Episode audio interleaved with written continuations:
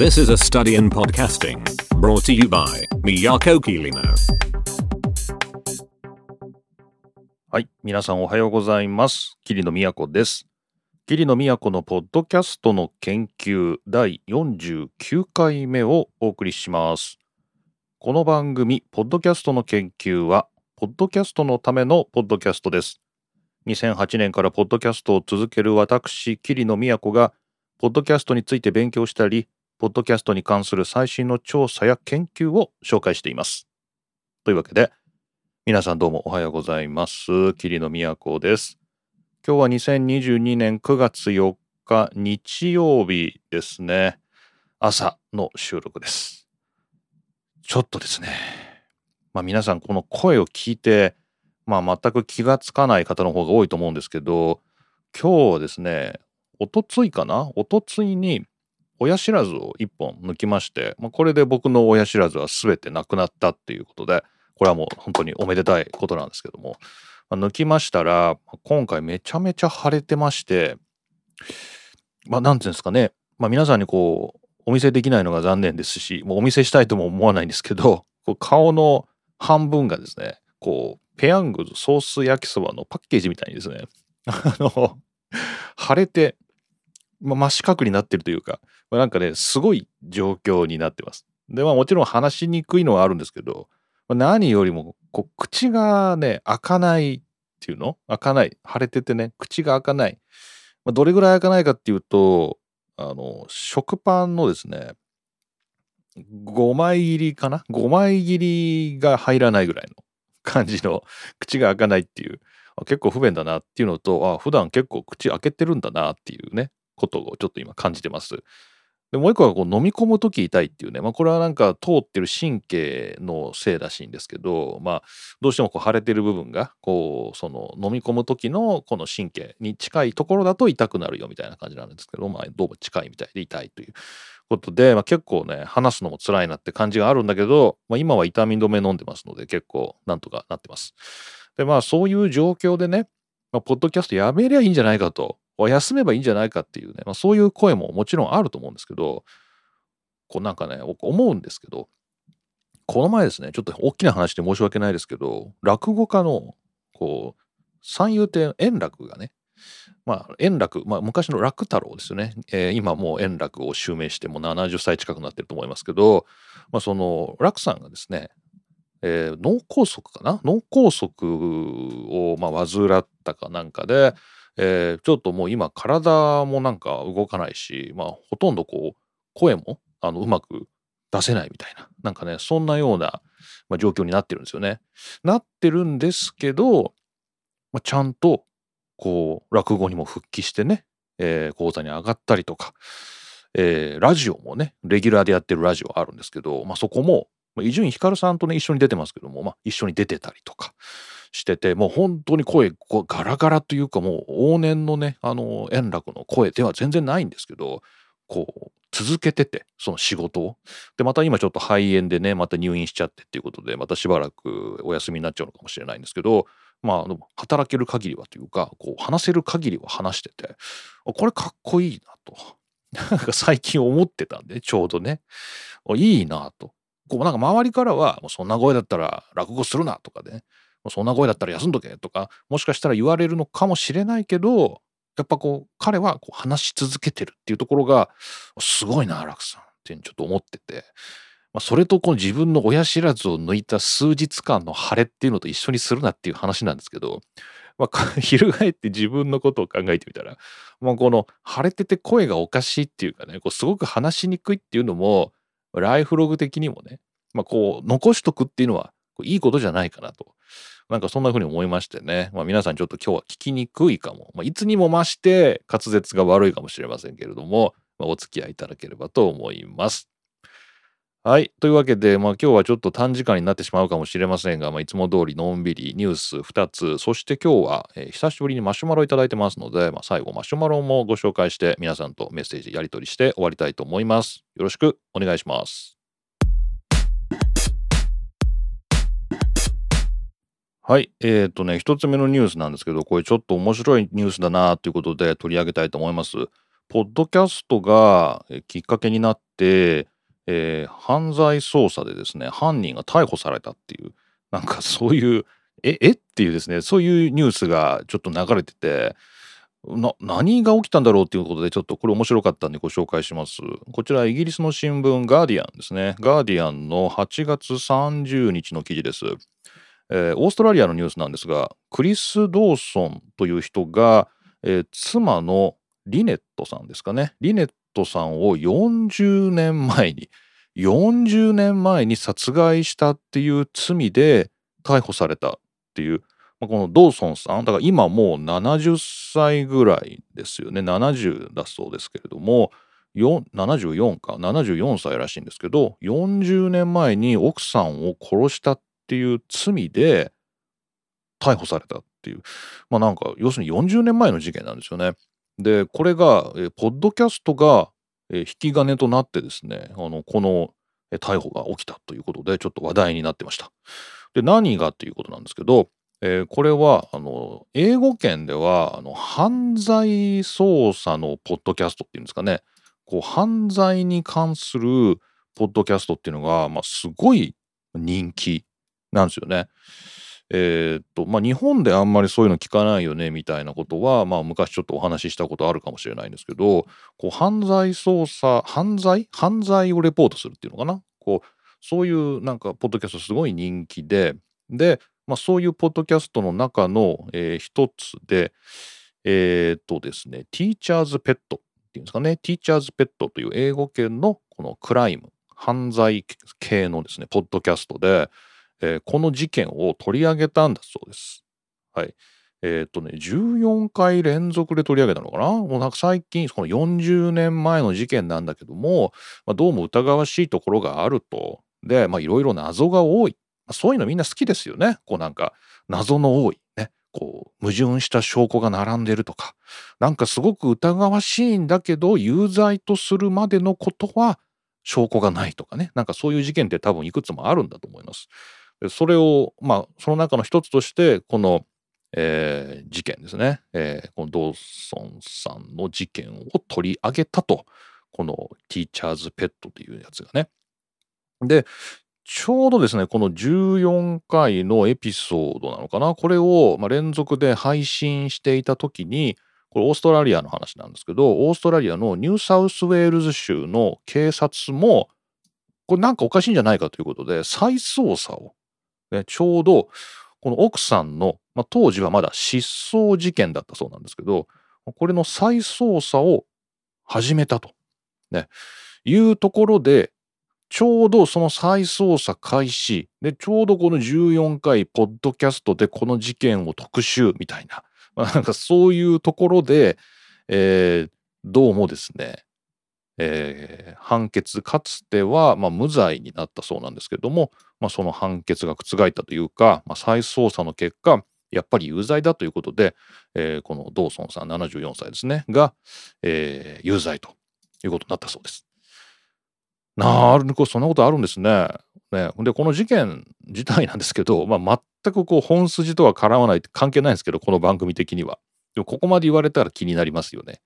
えーどんな事件だったかということなんですけど、まあ、40年前にもうオーストラリアでこのドーソンさん、えー今74ですから40年前は34歳ですね。まあ、奥さんと、まあ、暮らしててあと子供も2人いてで、えーそこにベビーシッターを雇ってたと、まあ、よくある感じな感じですね。で、えーそのベビーシッターとこのドーソンさんが、えーまあ、いい仲になったと。ねどうもそのベビーシッターはしかもこのドーソンさんのもともと生徒さんだったということなんで、まあ、ドーソンさん先生だったのかな？で、えーそのベビーシッターとしてもまあ雇っててでその、まあ、2人がいい仲になったと。で、えー奥さんが邪魔になったと。まあ、こんな絵に描いたような話あるんだなって感じがしますがで、まあ、子供2人いるんですよ子供2人いるで奥さん邪魔になったと奥さんがいなくなってくれたら、まあ、このベビーシッターと仲良く暮らしていけるのではないかとでまあベビーシッターだから多分子供も懐いてるんだろうね。まあ、確かにこの英語圏のベビーシッター文化っていうのはちょっとなんか日本にするとあんまイメージできないんだけど、まあ、僕もこう小説とかで、まあ、読んでる限りなんだけど、全然お父さんやお母さんよりベビーシッターの方が子供に近いんだよね。まあ、長時間子供と接してるしこういかにこう子供がそのベビーシッターに懐いてるかっていうのがすごい大事。まあ、だからこそベビーシッターってなんかそこにやりがいを感じちゃってすごい安い給料で使われてしまうっていう、まあ、そういうあの社会的な問題はもちろんあるんですけど、まあ、ベビーシッターって子供と距離近いんだなっていうっていうことを踏まえて考えると、まあ多分ですよ、ドーソンさんは思ったんだろうね。あ、これで奥さんさえいなくなってくれれば、まあ、ベビーシッターに子供は懐いてるし、まあ、自分はベビーシッターといい仲になってるし、まあ、これはもう一回こう家族がやり直せるんじゃないかっていうふうに多分思ったんだろうね。これはあのキリノの推測です。で、で、当時は、えー、その奥さんが失踪したと、ね、急にいなくなったということで40年前は、えー、そういうことで型がついただそうです。まあもちろん疑わしい証拠はいくつもあったみたいですけれども、えー、このドーソンさんが有罪になるということはなかったと、まあ、いうことなんですね。で、もう40年ですよ。40年。40年経って、で、やっぱりあの時、ちょっとおかしかったんじゃないの？っていうことで、もうこのポッドキャストですかね。まあでも今僕が話した内容もちょっと面白いじゃないですか。単純にね。だから、まあ、ポッドキャストとしてもいいネタだっていうことで、まあ多分話したと思うんですよ。で、でもやっぱりオーストラリアの警察も40年前の事件ってこうなんか時効っていうのはないのかね、こういうのはね。えー、調べてみたら、やっぱりおかしいじゃんっていうことで、えーまあ、捕まったと、えー、いうことで、えー、失踪事件ということだったんですけれども、これは、えー、殺人事件ということになって、えー、この奥さんをこの旦那さんが殺したという新しい可能性を示す証拠が見つかったので、このニューサウスウェールズ州の警察は、このお父さんをですね、まあ、捕まえたと。まあ、そういうことがあったそうです。はい。ということで、ポッドキャストが、まあ、これでもニュース読むと、ポッドキャストがきっかけでというか、なんだろうね、まあ、警察も再捜査始めてるし、まあ、ちょうど、なんだろう、まあ、ポッドキャストももしかしたら、その、なんだろう、世間の目をね、この事件に向けるという意味ではすごい大きな役割を果たしたのかもしれないけど、やっぱ警察が動かないと、なんか起訴とかね、あの逮捕とかそういうのできないからね。まあ、まあ偶然かな。偶然偶然なのかな。まあこの事件に、まあ、目が向いたっていうね、まあそういう人気の犯罪系ポッドキャストで、まあ、この番組特集されてで、ちょうど警察も再捜査してて、で、この人が捕まったというね、まあそういう、ま、珍しいニュースがあったということで、まあなんかポッドキャストが、ま、本当にこの社会の一部だなというようなことを感じさせる、まあ面白い、ニュースだなと思いました。はい。というわけで、ちょっと変わり種のニュースでしたけれども、こちら、ガーディアン、イギリスの新聞ですの、え、8月30日、クリス・ドーソン、found guilty of murdering。クリス・ドーソンが、えー、犯罪、えー、殺人ですね、殺人の罪で、えーまあ、逮捕されたと。で妻のリネットをシドニーで40年前に殺害したと、まあ、そういうニュースをお話ししました。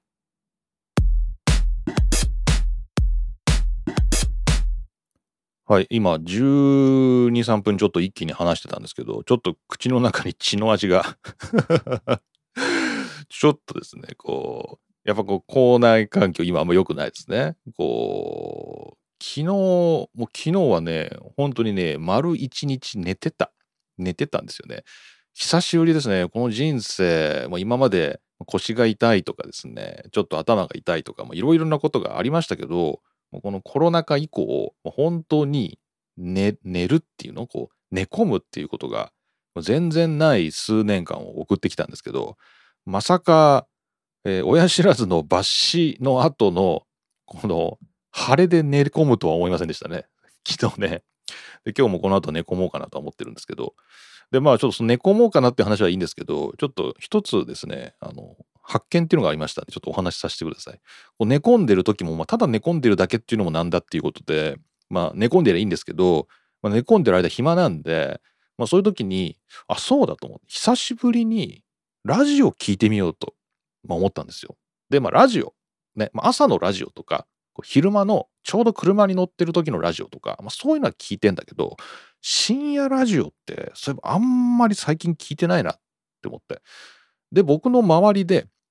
まあ、大学でですけど、まあ、大学で若者がね、二十歳ぐらいの若者がオールナイト日本聞いてるわけですよ。で、何聞いてるかっていうと、やっぱり自分のファンのミュージシャンとかアーティストとかの聞いてるわけ。あ、じゃあ、ちょっと、そのね、あの、彼、彼女らが聞いてるようなものも、今せっかく寝込んでて、もう時間あるし、ちょっと聞いてみようと思って、いくつかオールナイトニッポン聞いてみたんですよ。で、3つ聞きました。えー、すごいですよね。3つって6時間聞いてるんでね、昨日だけでオールナイトニッポン6時間聞いてるんですけど、えっ、ー、と、星野源のオールナイトニッポンと、えー、あと、乃木坂のオールナイトニッポンと、えー、あとは、これは自分で選んだんですけど、オードリーのオールナイトニッポンを まあ、こう、多選2つ、次戦1つでですね、3つ聞いてみたんですよ。で、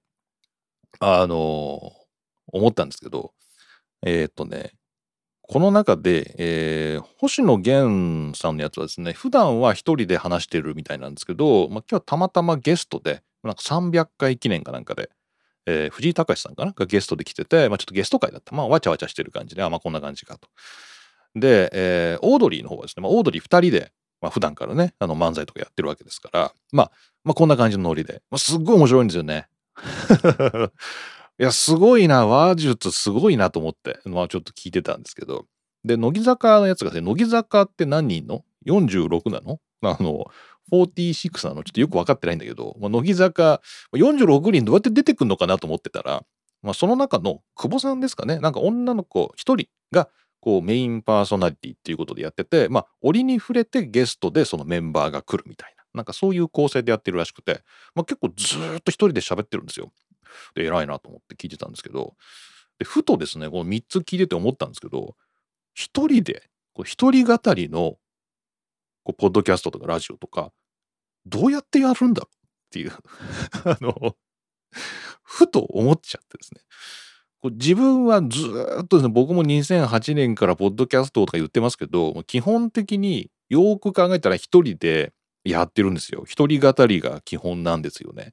でもですよ、まあ、その星野源さんがね、ゲストの藤井隆さんとやり取りしてたり、オードリーの2人が、すごい自然にね、こうやり取りしてたりして、そういうの聞いてて面白いなって思ってて、ちょっと久保さんのやつ一人のやつ聞いて、ふと自分もね、姿が浮かんでね、一人のポッドキャストとかも一人のラジオってこうどういう形で成り立ってるんだろうっていうのが、こう、わかんなくなっちゃってね、こう、どうやって一人で喋ってんのこれみたいなことで、ちょっと、あの、道に迷いかけましたよ、本当にこう。オールナイトニッポン3つ聞いてたらね。なんですけど、まあ、その、まあ、なんだろう、久保さんのやつ聞いててもね、あの、乃木坂のやつ聞いてても思ったんですけど、まあ、やっぱり一人で喋ってるけど、独り言じゃないんですよね。こう誰かと話してるみたいな、こうすごい誰かに語りかけてるなーっていう、なんかそういう話し方をしてて、ああ、やっぱそうかそうかと思って、やっぱそういうポーズっていうかそういう姿勢大事だよなっていうね風にねあの一つ発見がありましたよ。改めてね。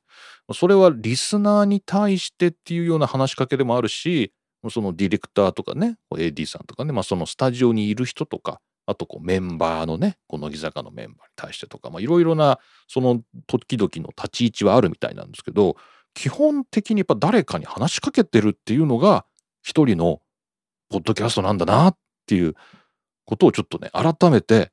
発見した親知らずを抜いた寝込んでた一日でしたよ。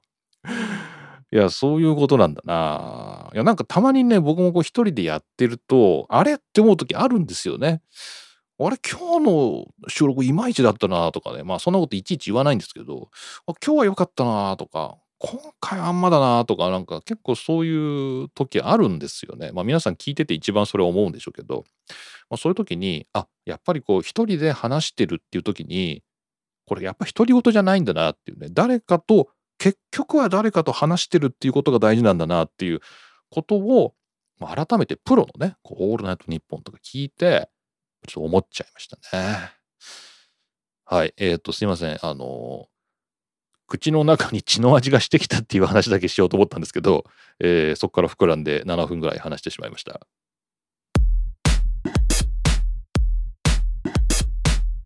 はい、えーと、そんで一つですね、短くお話しできる内容としては、え前回、え僕が機材を選んでるっていう話をしてまして、えーまあ、マルチトラックで撮れて、しかもマルチでヘッドホンもさせてみたいな、まあ、そういう、えー、ポッドキャスターとしては絶対に欲しいっていう感じなんですけど他の人からしたら絶対いらないっていうね何の意味もないっていうそういう、まあ、すごくニッチなんですけどポッドキャスターは垂涎のですね欲しいっていうそういう機材あるんだよと。でその中で僕が RODE っていう、まあ、これマイクとかでもすごく有名なオーディオメーカーですけれども、 RODE のやつが一番いいんだけど日本で売ってないと。ね、 RODECaster Pro ってやつね売ってないんだっていうような話をしてたら、まあ、まるでこの番組を聞いていたかのようにこの番組に答えてくれたかのように国内販売が始まるっていうですねちょうどいや話してみるもんだなっていうこれ絶対関係ないんですけどあの驚きのニュースがあったんでちょっと皆さんと共有して喜ぼうかと思いまして。こちら AV ウォッチですね。インプレス、えー、9月2日、まあ、本当に2日前なんですよね。ロード。独自プリアンプ搭載で録音配信もできる多機能ミキサーというですね、えー、 RODECaster Pro の2です。新しい方です。 RODECaster Pro 2っていうものが、えー、正式に国内の代理店から、えー、日本でも発売されるということになりました。しかも今なら買うとですね、えー、期間限定で選べるアクセサリーということでこうマイクスタンドやらですね、えー、何やらですねいろいろ、えー、もらえるプレゼントもやっているということで、えー、 RODECaster Pro 2、これがですね、販売開始になりました、日本でも。今までね、 RODE のサイトから、あの、あなたどこに住んでますかっていうのを選べたんですよ。このページで。で、あなたはどこでこれを買おうとしてますか？みたいな。そうするとその国の代理店に飛ぶみたいな、なんかそういうリンクがあったんですけど、日本、 Japan っていうのもあるんだけど、 Japan って選ぶと、えー、海外のですね、通販サイトに飛ばされて、まあ、どうもそこから個人輸入してくれっていうことだったみたいなんだよね。なんですけど、どうもこれは日本の代理店がついたんですかね。日本で、えー、買えるようになったということです。ただ高い。高い。10万7800円。高くないか ?10 万7800円。でもまあ、そんなもんか、オーディオ。しかもニッチな4トラック入力のマルチレコーダー。10万7800円税込みということで、9月8日の発売だそうです。はい。これ欲しいですね。えー、予算が許せば、来年の職場のポッドキャストでこれを導入したろうかと思いますけど、まあ、それ導入するの来年の4月以降なんで、年度が改まらないと買えないんで、その時まだこれ売ってるのかどうかって全然定かではないんですけど、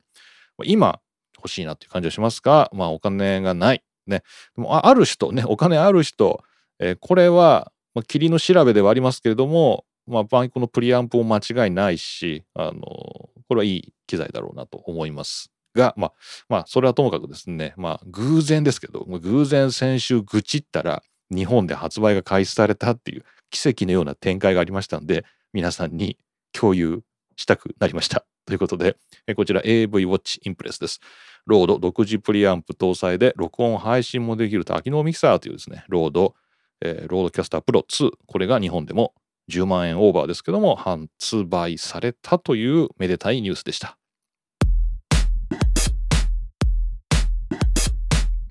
はい、マシュマロいただきました。ありがとうございます。こちら、滝さんです。ありがとうございます。配信のない週末は夏休み感満載で寂しいながらも夏だなとか思っておりました。竹でございます。ありがとうございます。まさかの流行病に参加し、ワクチン様のおかげか軽症で後遺症もなく社会復帰を果たしましたと、これは大事ですね。まあ、今流行病めちゃめちゃ流行してますからね。これ全然ちょっと話脇にそれますけど、日本のこの流行病、まあ、新型コロナですけども、もうこれの感染者数がすごい多いっていうのが、まあ、国際的にもなんか注目を集めてるらしくて、最近ほんと人事じゃないんですけど、あの海外で日本人、なんていうの叩きじゃないんですけど、あの、まあ、ちょっと僕の業界的には、あの大学とかだと留学生を送り出したり、まあ、迎え入れたりみたいな、そういう学生を他の大学と交換するとか、なんかそういうことはよくビジネスとしてやってるんですけど、まあ、そういう中で、こう海外に送り出した日本人が拒否されるっていうの？こうなんか、え例えばなんだろうホームステイとかでこう日本人は今すごいコロナ流行ってるからダメっていう言われたり、まあ、寮とかでもこう日本人は嫌だったりとかなんかそういう何なんですかねこのねあのどこの国でも流行ってると思うんですけどね流行ってると思うんですけどまあ、単純にこのデータ的になのかな？なんか日本のこう感染者数がすごい多いとかなんかそういうことがすごい一人歩きしてるみたいで、えー、なんかねすごいなんかネガティブキャンペーンみたいになってるみたいです。はい。まあでもこんなんね順番に誰かかかるもんですからねそんなあのかかってる人が多いからってなんやっていう話だと僕思ってるんですけどちょっとたくさんこれ大変でしたね。でもまあこれ結局順番でねもういつかかかるもんですから僕も知らん間にかかってる可能性あるなと思ってますからね。まあ、なので、まあ、後遺症もなく社会復帰できたということで、まあ、良かったと思います。はい。さて、えー、前回の立って収録の話、初めてということでした。そうですね。今日も立って話してます。でしたが、えー、F1 のポッドキャストの方のエピソード18回目、19回目、だいぶ前ですけどね、F1 の方の F1 ファンになる方法の方で18回目19回目は鈴鹿サーキットの収録でしたよねと。あれは立ってたんじゃないですか？どうなんでしょう？と、えー、つい浮かんでしまいマシュマロを投げてしまいましたと。なるほどね。そうか。いや F1 の日本グランプリも今年3年ぶりにあるらしいということは前の F1 は2019年なんですね日本でやったのはね。その時のポッドキャストが残ってんだね。忘れてました。はい。確かにその時は立ってたり、まあ、座ってたりだと思いますけど、まあ、野外で収録したっていうのは、えー、後にも先にもなかなかないんじゃないかな。最近ではそれが最後じゃないかなと思いますけどね。えー、今年は久々の F1 日本グランプリ鈴鹿がありますね。現地収録からのレポートなど楽しみにしております。ということで、滝さんどうもありがとうございます。いいですね。この野外録音っていうのも、このポッドキャストの研究的には、ポッドキャスター的にはちょっと興味あるとかあるんじゃないですかね。どうやって野外で撮るのか？まさか今この持っている機材を全部、まあ、確かにこれ MacBook で接続していけばつながるのかなっていう感じですけどまあやれるかなっていう感じですけどまさかねそんなね鈴鹿サーキットでね MacBook 広げてたらねさすがにちょっとどうなのかと、まあ、昔やったこともありますけど さすがにそれはどうなのかということでもうちょっとコンパクトに録音するっていうことで、やっぱ iPhone かな、まあ、iPhone に、iPhone にマイクつけていこうかな？ね、それでちょっと収録しようかな？っていうね、ちょっとそういう実験もしてみようかなと思いますので、まあ、それは F1 ファンになる方法という番組でこう披露するということになりますけど、ちょっとその方法論というかね、こう野外で撮ってみてどうだったかみたいな、その感想はこっちの番組でもシェアできそうですよね。はい、たくさんどうもありがとうございました。というわけで、えー、ポッドキャストの研究、マシュマロ、えー、ツイッターなどでですね、皆さんとコミュニケーションが取れたらなと思ってます。まあ、ぜひ皆さん、匿名で送っていただいても構いませんし、ペンネーム書いていただいてもいいので、ぜひお送りいただければ、こうやってですね、喜んで紹介したいと思います。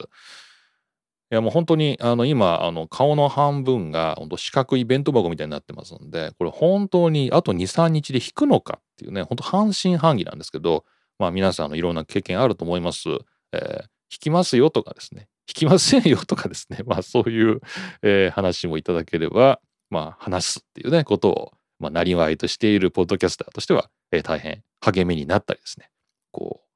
警戒心を持って日常生活を送れますので、まあそういったメッセージもいただければと思います。というわけで、どうもありがとうございました。マシュマロのコーナーでした。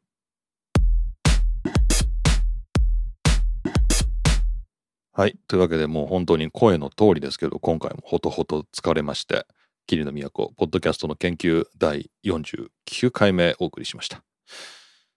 これなんか49っていう数字は、これ縁起がいいのか悪いのか何なんですかね。四十九日とか言いますけどね。あの、どうなんですかね。49ってあんまり良くないのかな。まあまあ、いいでしょう。